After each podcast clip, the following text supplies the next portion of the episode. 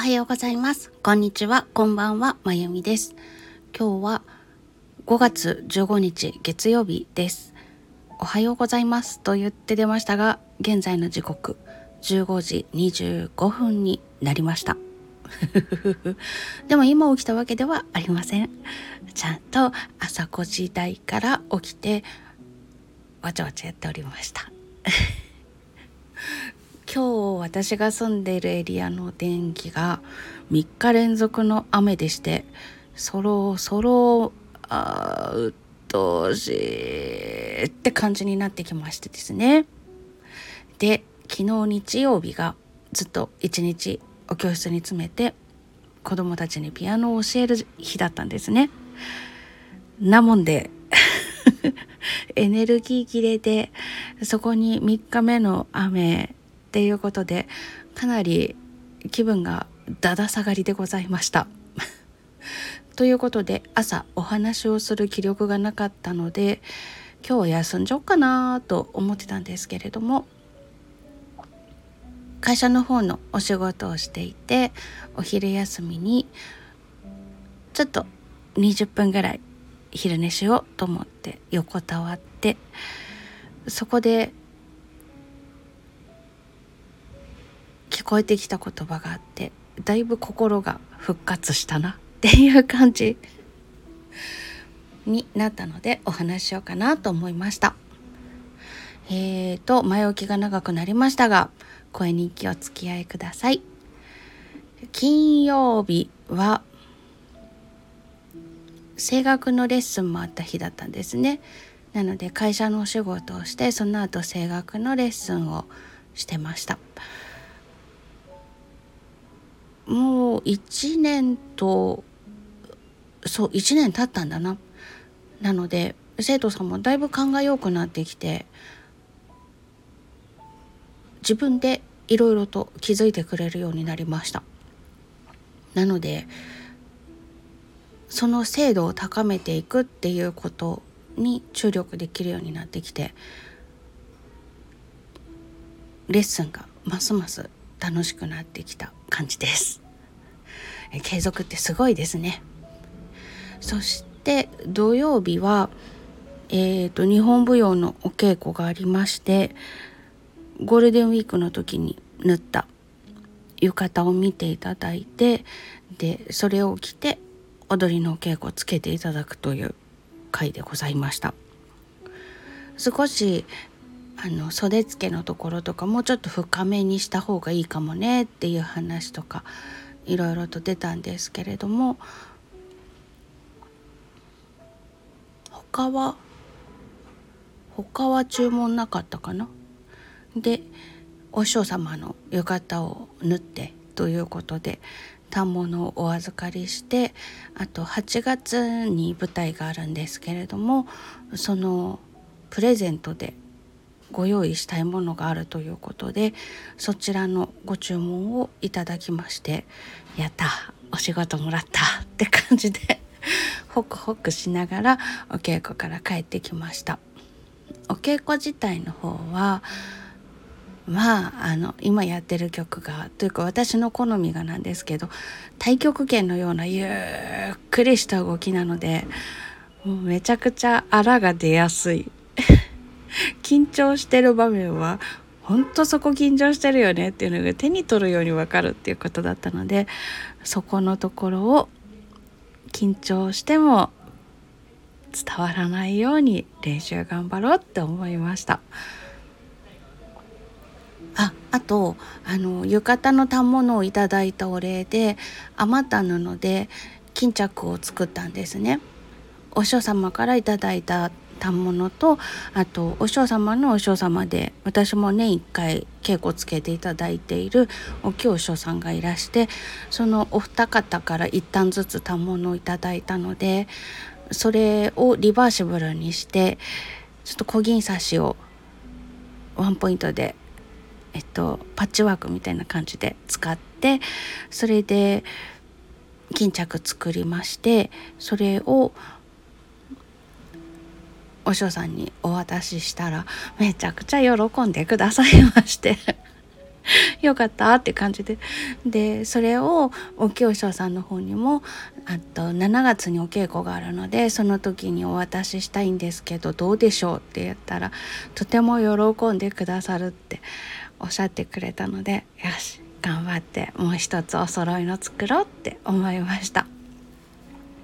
もうちょっと布が余ってたら自分の分もお揃いにしたかったんですけど少し足りないのでうんどうしようかなって感じです。できればお師匠さん方とお揃いので持ってたらいいななんて思ってたんですけどね。少し足りないからどう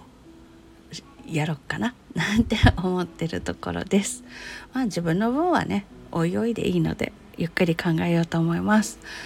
でそんな感じで土曜日が終わりまして、えーと、今度日曜日は一日中お教室に詰めてまして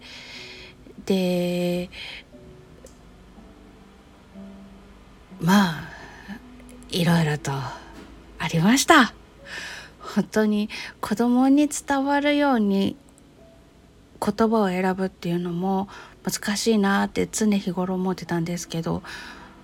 教える子どもさんがおかげさまでじわじわと増えてきましてその子その子のタイミングだったりとかどういう理解をする子なのかっていうのがあったりとかするので同じことを同じ言葉で伝えても伝わる子と伝わらない子がいるので難しい問題だなって思いました。そしてなおかつ昨日は初めてのお稽古の人が2人いたんですね。なのでドキドキドキドキってしながら お稽古してました。で合間でスタンド FM でドビュッシーの月の光の練習配信とあと6月に鍵盤ハーモニカで舞台に立つお仕事いただいてるのでそれの投資練習をしたりとかしてました。で途中でと鍵盤ハーモニカの方で両手弾きを私はするんですけれどもそれについて解説する場面があったのでちょこっとだけ動画を撮ってツイッターの方に上げたりとかしておりました。そんなこんなで、えーと、と日曜日はうん教えるのに私が必要以上に集中してしまうっていうこともあるのかもしれないんですけどかなり精神力の限界が来るぐらい集中してしまうので結構ヘロヘロになりましてで帰ってきて旦那さんがいない日だったのでぼーっとお風呂に入りながらあまり何も考えない時間を過ごしたりとかしてました。そしてえっ、ー、と今日はあ3日目の雨で頭重いしなんかあだるごもって感じの 朝を迎えましてで会社のお仕事をしてお昼休みに少し横になってであの眠りに落ちそうだけど落ちない時ってあるじゃないですか。あのちょっと体がふわふわしてるようなムズムズしてるようななんか不思議な状態の時。あの時にねキーワードが聞こえてきてよく頑張ってきたねってっていう言葉だったんですけどその後それを聞きながら眠りに落ちそうな震度が深まりそうっていうところで少しその言葉のことを考えたいしまだちょっと眠りに落ちたくないしみたいな感じでちょっと抵抗してるような時間があったんですけどその時にその言葉に関係する場面というのがあのショートムービーみたいな感じでドワーッと流れてきてで思い出したくないすごい嫌なことだったのでちょっと胸が苦しくなってポロポロっと泣いてしまうような時間だったんですけど子供の頃にねその辛いのを耐えてたっていうことにハッと気づきましてで大人の私がそれをショートムービーのようにあらすじだけ舐めるように見ても辛くて涙がこぼれて胸が苦しくなるのに子供の私はよく耐えてたなって思ってその耐えてた自分に「ありがとう」っていう言葉が自然と湧き上がってきたんですね。そしたら少し心が軽くなりましてでそのまま短い眠りに落ちたんですけれどもこの2年ぐらいずっと心と向き合うっていうことをし続けてきていてで私なりに考えついたことっていうのがまあ人それぞれだとは思うんですけれども私は結構嫌なこととか苦しいこと辛いことっていうのがあるとそれに蓋をしてなかったことにできちゃう？なかったことではないんですよ。実際それはあって心のひだの中に刻まれてはいるんですけれども表面上何もなかったかのように振る舞える。でそれを積み重ねても精神の均衡を崩すこともなく淡々と生活することができるというたちみたいなんですけどなんか今自分で言ってて私鉄の女か？みたいな 気分になりました。でもそれは実際には心のひだの中に刻み込まれてて痛いんですよねそこでついた傷っていうのは。でそれをずっと蓋をして見なかったことにしてなかったことにして生きてきてたんですけれども折々に触れてこうやっぱり誰かから言われた一言だったりとか似たような何か場面を見ちゃったとかそういう時にその時の傷っていうのがうずくんですよね。そのことに気づいてから心と向き合うようになったんですけれども今まではそういう事象がありましたっていうことをまず受け止めるっていうことができるようになりましたっていう感じだったんですね。でそのことがまあ癖ですから蓋はしちゃうんだけれどもでも蓋に隠されて心のひだの中にその傷があるっていうことを認めるっていうことができるようになったんです。でその次の段階として子どもの頃にそういう思いをしてたとします。で子どもの私よく頑張ったねって思うこともできるようになったんです。第2段階目でね。1段階目はそういうことがあったっていうありました。以上。あったということを受け止める。でそれが良い悪いだったり何だったりっていうことは一切考えない感じない。ただあったというその事実を受け止めるっていうことができるようになったのが第一段階。で第二段階としてそれをよく耐えたね頑張ったねっていうことを認めるっていうそれができるようになって今日第3段階目かなと思うんですけどそれができた自分に対してありがとうって思えたんですね。でその時に頑張って耐えてくれてたから今の自分がいるわけでもしそこで別の選択をしていたら今の自分はここにいないわけなので違う形で存在してるとかね。その時の選択次第で人格なんていくらでも変わると思うのであの時に耐えてきたから今の私がこうやって存在してるんだと思う。だから頑張ってくれてありがとうって今日はその一言を心の中でつぶやくことができたんです。でこういうことっていうのを折に触れてとか何か見ちゃったとか聞いちゃったっていう時にゆらゆらゆらゆらこう揺さぶりをかけてこられることだと思うんですけれどもその都度ちゃんとそのしんどいなっていうことと向き合ってでそういうことがあったねよく頑張ったねありがとうって3段階 したらだんだんとこれがフラットになっていくんじゃないのかなという予測を立ててるんです。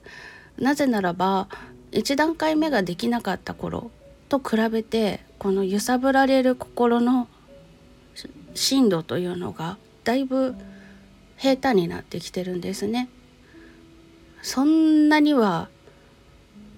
大きな揺さぶりは来ないっていう感じになってきてるので少しずつ少しずつでも毎回そうやってそういうことがありました。よく頑張りました。ありがとうって言ってあげてるうちに整地されていくんじゃないのかなって思うんです。なのでこれからもそういうことがあったらその3つのステップを踏んでもしかしたらそのうち4段階目っていうのを見つけるかもしれない。そんな日が来るかもしれないけどとりあえず今私の手数としてはその3つが認めるそれから褒めるそれからお礼を言う。この3つをやり続けていこうかなと思ってます。まあ、そういうことがあったからオーダーメイドコンサートとかオンラインサロンとかで心と向き合って音楽というものを使って自分の心をなだめていくっていうか何て言ったらいいんだろうオンラインサロンの方は二十四節気という暦を使って次に来る季節に向かって体を整えていきましょうというキーワードをお話ししてるんですね。例えば5月6日が立夏でした。なので暦上ではもう夏が始まります。そろそろあの蒸し暑かったりギラギラ暑い季節が来ます。今のうちにこうしとこうね。っていうようなお話をしてます。それからもう一つ新月と満月の時にちょっとしたワークをやるっていうお話をしてるんですけれどもそこで自分の心と向き合って自分が心の底から願ってることは何なのかっていうことを知るっていうそこで体と心を整えてでちょっとぼーっと聞いてられそうな音楽と空の動画だったりとか自然の中のこの森の動画だったりとかっていうのを見てもらいながらうん瞑想状態に近いのかな。まあくつろいでいってくださいっていう。そういうプランでオンラインサロンやってるんですけれども自分がなかったらよかったなっていうトゲがあってそのことでずっとしんどかったのででそれを心と向き合う時間を作るようになったことによってだいぶ楽になってきている。なのでまずは今ってものすごく忙しくて自分のための時間を持つっていうのが難しいと思うのでまずは10分でも5分でもいいから自分のために使う時間っていうのを持っていただいてその中で暦のお話だったり月にかこつけて自分の心と向き合うっていうことだったり動画見ながらぼーっとするっていう時間だったりっていうのをご提案していきたいなと思ってるんです。あともうそのスペシャルコースとしてあなたのためだけにピアノ弾きますっていうコンサートを開催するっていうのもやってるんですけどこちらおかげさまでこの間リピートの方がご用命くださってあこれを2回もやりたいって言ってくれる人がいたんだ。嬉しいとか思ったんですけど。まあそんな感じで心を休めてリラックスして少しでも生きやすくなってもらえたらいいなって思っていてその一つの手段として私の音を聞いていただくっていう時間を持っていただけたらいいななんて思ってるんですね。きっとこの2年間自分の心と向き合うっていうことをしてきていなかったらしてみようと思わなかったことだと思うんですけど自分の心と向き合って掘り下げていくうちにこれは例えば親から虐待されてましたとか旦那がモラハラ旦那でしたとか DV 男でしたとかそういうことがなかったとしても誰しも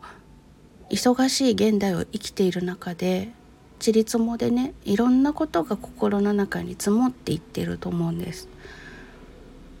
それを少しでも軽くすれば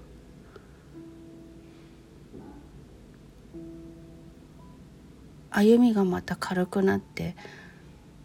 前に行きやすくなるんじゃないかなと思うんです。まあこれは私がそうだったからっていうだけなんですけど。ということでそんなお仕事を始めてみました。今日は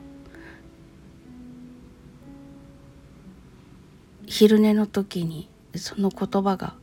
聞こえてきたおかげで私がどうしてそういうお仕事を始めたのかっていうところに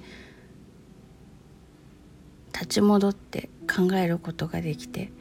良いきっかけをもらったなって思いました。はいということで今日のお昼までの話をしてしまいましたがなかなかに濃ゆい3日間を過ごしております。皆さんこの後あと数時間ありますからね。素敵な午後をお過ごしください。最後まで聞いてくださってありがとうございます。それではまた。